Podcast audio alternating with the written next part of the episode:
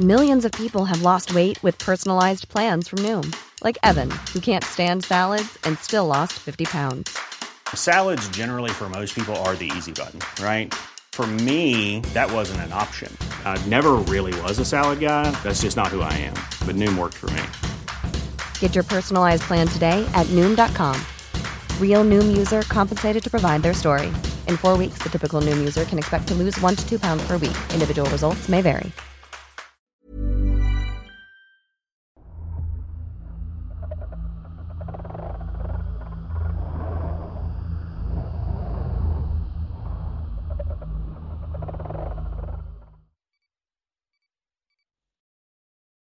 El Brujo Blanco. Historia basada en la experiencia de Luis Alvarenga. Escrito y adaptado por Tenebris para relatos de horror. Quiero agradecerles antes de todo que se tomen la molestia de narrar esta pequeña anécdota. Soy de El Salvador y lo primero que me gustaría que supieran de mí es que soy un mago blanco iniciado en la alta magia. Mis estudios los realicé en un instituto iniciático de México de mucho prestigio. Antes de entrar en detalle, quiero aclarar que los famosos dones de nacimiento no existen. Todos los tenemos sin excepción alguna. La única diferencia que existe es que hay que entrenarlos. Todas las personas tenemos un tercer ojo para ver, percibir y sentir con claridad. Y no se trata de algo simbólico. Yo me refiero a la glándula pineal que cuidamos mucho lo que nos dedicamos completamente a la magia. Por cuidarla me refiero a tenerla en constante desarrollo y estimulación. Mi iniciación duró aproximadamente un año. Primero en México y otra parte de esta en Perú. La última y tercer parte la completé en total soledad solamente bajo la supervisión de mis guías espirituales. La mayor guía que he recibido fue por parte de la llamada Santa Muerte. Ella ha sido mi maestra y mi principal ayuda a la hora de trabajar y liberar a las personas. Como muchos de ustedes sabrán, la Santa Muerte no es mala. Si en algún momento se han visto afectados de forma vengativa en su nombre, déjenme decirles que seguramente fue otro espíritu. Uno que probablemente se hizo pasar por ella ya que esto es algo muy común. En cierta ocasión recibí la visita de una cliente de unos 22 años aproximadamente. Era una mujer muy atractiva, pero se notaba que había pasado por alguna experiencia traumática. Esta se había originado en su empleo. Al momento de hacer la consulta no dejó que las personas me cuenten qué las ha llevado hasta mí. Basta con sacar tres cartas del tarot para decodificar el problema. El resto lo voy desarrollando por pura intuición. Los que somos buenos magos nos aventuramos así sin temor a equivocarnos. Al momento de sacar las cartas encontré que había sufrido de abuso sexual y que ocurrió en su trabajo como mencioné antes. La chica comenzó a contarme que hacía cuatro meses que estaba trabajando en esa compañía. Tenía el puesto de secretaria y asistente personal del gerente general. Desde el momento en que tomó su puesto comenzó a recibir detalles y regalos de algunos compañeros. Esto también, por otro lado, despertó las envidias de las colegas mujeres, o al menos las que ocupaban las jefaturas. Al momento de exponer el abuso, me comentó que su jefe tuvo un viaje de negocios y ella lo acompañó como parte de sus obligaciones. Después de las reuniones y conferencias fueron una fiesta a la cual asistirían todos los involucrados en el negocio. Y ahí fue donde ocurrió lo siguiente. Ella recuerda haber amanecido en una cama y no se encontraba sola. A su lado estaba el jefe y los dos estaban completamente sin ropa. Se levantó dolorida y se vistió de manera apresurada para ponerse en contacto con la familia. Con la ayuda de sus padres compró un boleto de regreso y volvió a su casa. Una vez más le pedí a la consultante que escogiera tres cartas de tarot y de inmediato apareció un amarre negro. Había sido realizado por una bruja que se dedica a los trabajos con magia oscura. A partir del diagnóstico solo faltaba saber qué tipo de entidad fue enviada a esta chica. Procedí a invocar la iluminación de mi guía espiritual, la Santa Muerte. Ella, por medio de canalización, me dijo que esa entidad era del tipo de santería, o mejor dicho, de la religión yoruba. Tenía por nombre Chango. Le ofrecí a la chica la solución a través de la limpia, la cual no dudó en hacérsela ni un segundo. Quíteme este amarre, por favor, me dijo. No sé por qué me pasó a mí. Nunca le hice daño a nadie, mucho menos a mi jefe que le apoyé en todo lo que necesitaba. Fueron interrogantes muy fuertes que yo podía responder, pero no las mencionaré en el relato por respeto a esta persona. Con la limpia llegó el momento de echar fuera la entidad yoruba de su cuerpo.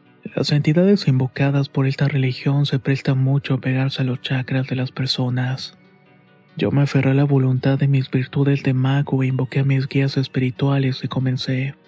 Primero preparé pólvora negra, alcohol y mi daga ceremonial de combate y el incienso. Todo esto acompañado de oraciones específicas para exorcismos.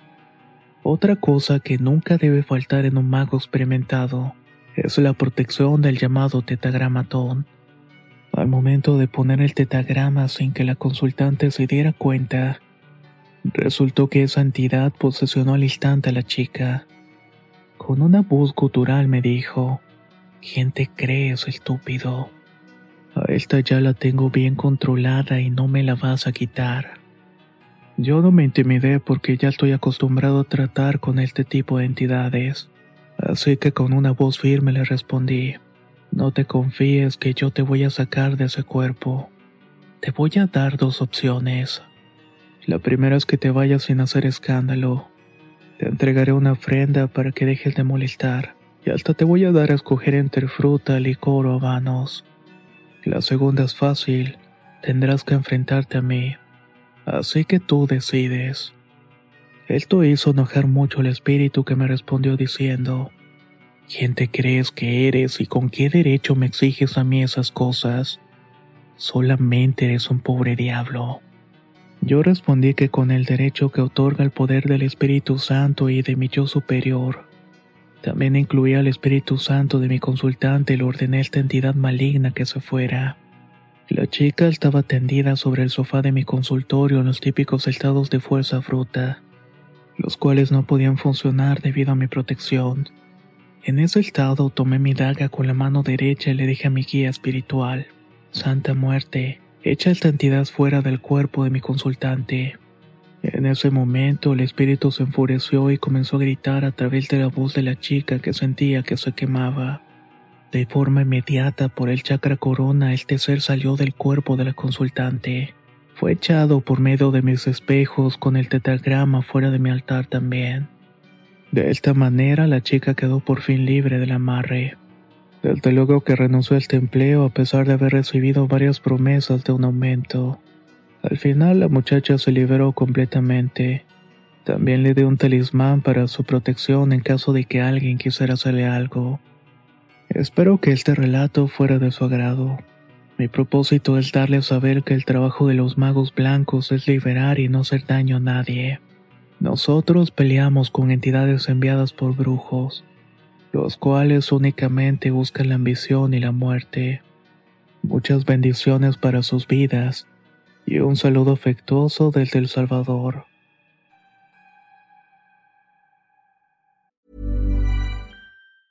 Small details are big surfaces. Tight corners are odd shapes.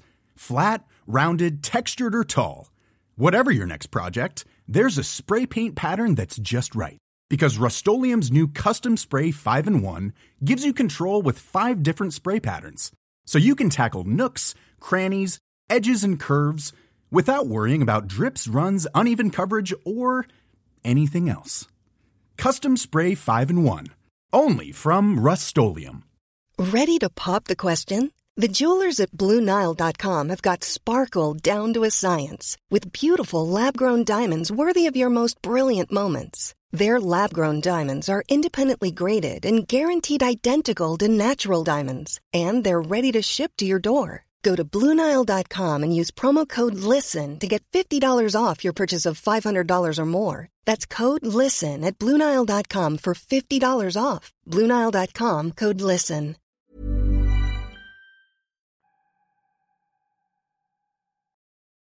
Parálisis nocturna. Historia basada en una experiencia anónima. Soy de una pequeña comunidad del estado de Querétaro. Me gustaría mantener el nombre en anonimato por cuestiones personales, pero sí les puedo decir que en este lugar ocurren una infinidad de eventos paranormales. A mis 20 años me ha tocado presenciar algunas de ellas, pero eso lo voy a dejar para otro relato. Lo que me gustaría comentarles se relaciona más con la parálisis del sueño, como decimos nosotros, la subida del muerto. Ese día nos encontrábamos en la casa de mi mamá, mi hermana, que es cuatro años mayor que yo, mi hermanito que es dos años menor y por supuesto su servidor. Ya me quedaba sola en mi cuarto y mi hermana y el pequeño en otra habitación aparte. Pasaban de las doce de la noche cuando me fui a acostar. Me acomodé sobre mi brazo izquierdo y empecé a quedarme medio dormida. Todavía alcanzaba a percibir sonidos en la calle cuando noté que la cama se sumía por el peso de alguien o de algo. De inmediato lo relacioné con que era mi hermana que había decidido dormir conmigo esa noche, pero no fue de esta manera. Lo que fuera esa cosa se recostó a un lado. No podía moverme y comencé a sentir un miedo terrible porque además podía sentir cómo poco a poco se subía encima de mí. A diferencia de otros casos que he escuchado donde las personas pierden la movilidad completa de su cuerpo, lo único que yo podía mover era la mano izquierda, y era justamente en la cual me había recostado. Todavía no sé cómo tuve el valor, pero estiré la mano para agarrar mi teléfono, pues era lo único que tenía cerca de mí. Al momento de prender la luz del celular sentí un movimiento brusco de lo que me estaba aplastando. Aventé la cobija sin fijarme bien qué era lo que estaba en la cama. Salí corriendo del cuarto para ir inmediatamente con mis hermanos. No quise arriesgarme a ver algo que no pudiera olvidar jamás. Me acosté al lado de mi hermana, quien le gusta dormir poniendo música en el teléfono. Aún con este escándalo podía escuchar un llanto perturbador que venía de mi cuarto. Para verificar y asegurarme de que no fueran alucinaciones mías, pasó al reproductor, y en efecto se lograba escuchar el llanto de alguna especie de animal. Se parece a mucho al de un gato que está en celo, pero mezclado con el grito de una mujer. No se pueden imaginar el miedo que sentí. Le subí el volumen a la música e hice un intento por dormir hasta que finalmente pude conseguirlo. Pasaron algunos días en donde la hora de dormir se convirtió en un tormento. Me daba miedo dormir sola porque no quería experimentar de nuevo su horrible sensación. En ese tiempo yo trabajaba en una fábrica automotriz. Ese día salí de bañarme como eso de la una de la mañana. Apagué la luz y estuve media hora revisando las redes sociales y los pendientes. Tengo la costumbre de dejar la ventana entreabierta porque tengo una gatita a la cual le gusta salir y entrar durante la noche. Ya estaba por dormirme cuando escuché un ruido. Parecía que alguien intentaba abrir la ventana. Como dije, mi gata entra y sale y entonces pensé que era ella. Después escuchó ese ruido por segunda vez y noté que mi gata estaba en un rincón del cuarto. Ese miedo incalculable dentro de mí volvió. Agarré el teléfono y empecé a grabar lo que estaba pasando. Unos segundos después azotó la ventana como si alguien lo hubiera aventado. Me levanté de la cama y corrí a la cocina para conseguir una lámpara. Alcancé a iluminar todo el cuarto, pero no había nada ni nadie. Salí al patio para ver si encontraba algún animal que andaba rondando, pero no. Todo estaba en perfecto orden. Luego de dos meses volví a sentir la subida del muerto pero en esta ocasión me sujetó de los brazos muy fuertemente. Y no solamente eso. Cuando estaba sometida pude escuchar un susurro en mi oído que me decía, mírame, mira quién soy. Mientras me decía esto apretaba los brazos con más fuerza. Quise rezar pero no podía llegar a mi mente ninguna oración completa. Lo único que pude repetir fue Padre nuestro que estás en el cielo. Dije eso una y otra vez con mucho temor por mi vida. Cerré los ojos con mucha fuerza y juntando toda la fe posible le pedí a la Santa Muerte que me ayudara. Solo así fue que terminé siendo liberada en cuestión de segundos. Al día siguiente desperté con moretones de dedos largos marcados en mis brazos. Unos meses después se volvió a manifestar esta presencia, solo que esta vez fue distinto. Estaba recostada en la cama, pero despierta, y entonces frente a mí apareció una mujer. Les puedo jurar que es como muchos otros le han descrito. Llevaba puesta una bata blanca con el cabello largo y despeinado. Claramente vi que flotaba en el aire. No le pude distinguir la cara porque el cabello se lo cubría. Solo alcancé a notar sus ojos y tenía una mirada de mucho odio. Fue tanto el miedo que me inspiró que desperté. Esa fue la última parte de un sueño que les aseguro que me pareció muy real. El oído me estaba zumbando de la misma manera que cuando algo te aturde. Tomé mi celular iluminé el cuarto, pero de nuevo no había nada. No he vuelto a sentir esa sensación de parálisis y tampoco he vuelto a ver a aquella mujer. Solo las personas que hemos sentido esa sensación de parálisis nocturna sabemos lo desesperante que es. El que no te puedas mover es algo horrible. Sobre todo porque esas entidades se acercan demasiado a ti sin poder hacer nada. Me despido de ustedes y ojalá que esta pequeña experiencia fuera de su interés.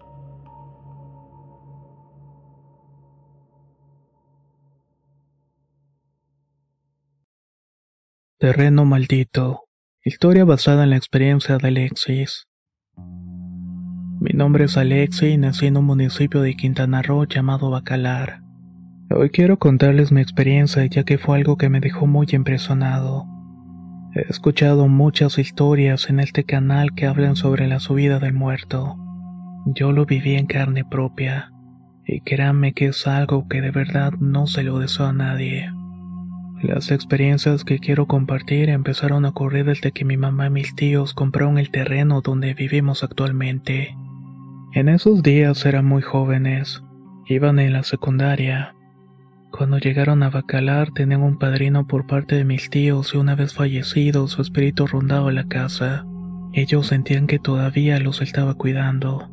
Según el testimonio de mi madre, el espíritu de mi padrino estuvo varios años deambulando por aquellas tierras.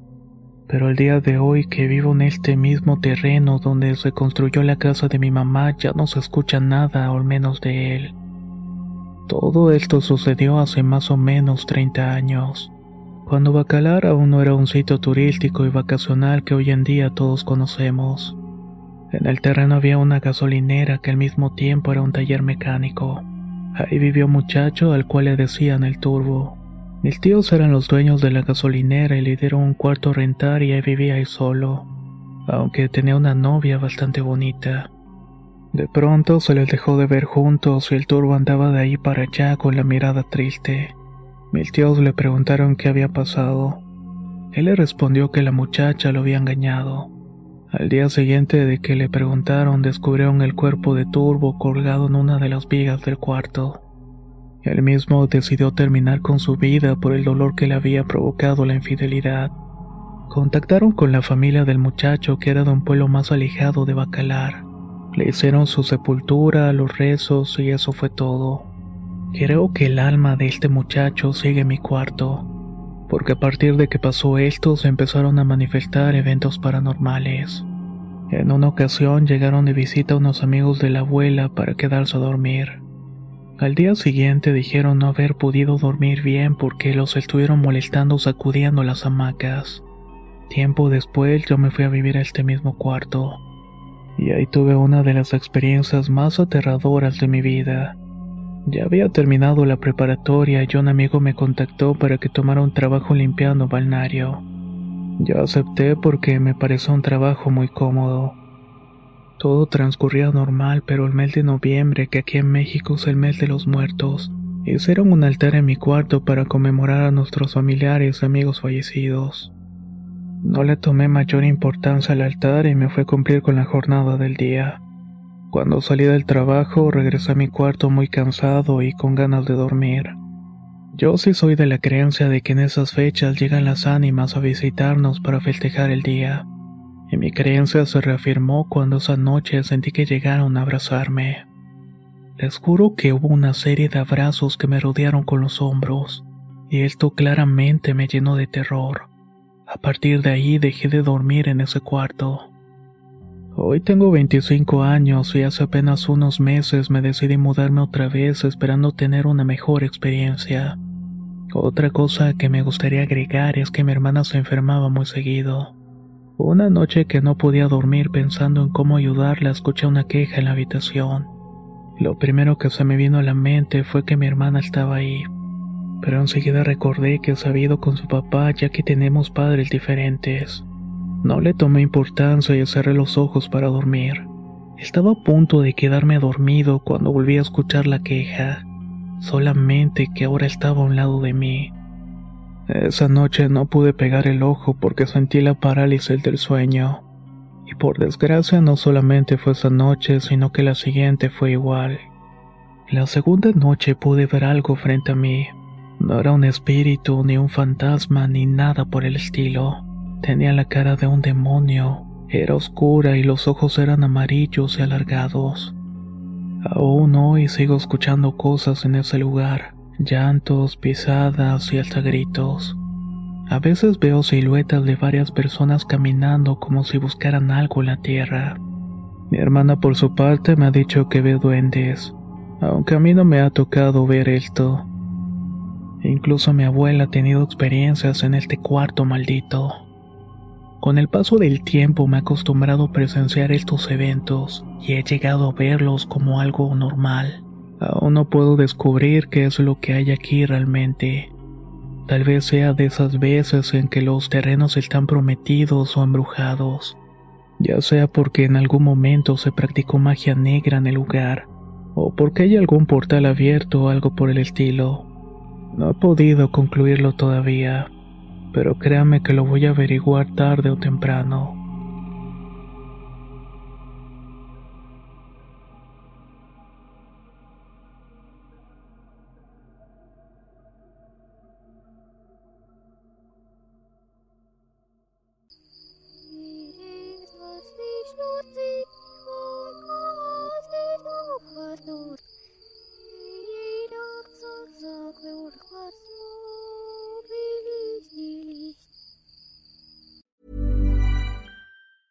If you thought the only way to get a more defined jawline with natural looking results was through surgery, think again. Juvederm Volux XC is a non surgical injectable gel filler that improves moderate to severe loss of jawline definition and can help you achieve natural looking results with little downtime. Even better, this improved definition lasts up to one year with optimal treatment. No maintenance required. Improve jawline definition for a smooth, sculpted look with Juvederm Volux XC. For important safety information and to find a licensed specialist, visit juvederm.com. That's J U V E D E R M.com. Not for people with severe allergic reactions, allergies to lidocaine, or the proteins used in Juvederm. Common side effects include injection site redness, swelling, pain, tenderness, firmness, lumps, bumps, bruising, discoloration, or itching. There's a risk of unintentional injection into a blood vessel, which can cause vision abnormalities, blindness, stroke, temporary scabs, or scarring. Talk to a licensed specialist to find out if it's right for you. Hey, folks, I'm Mark Marin from the WTF Podcast, and this episode is brought to you by Kleenex Ultra Soft Tissues,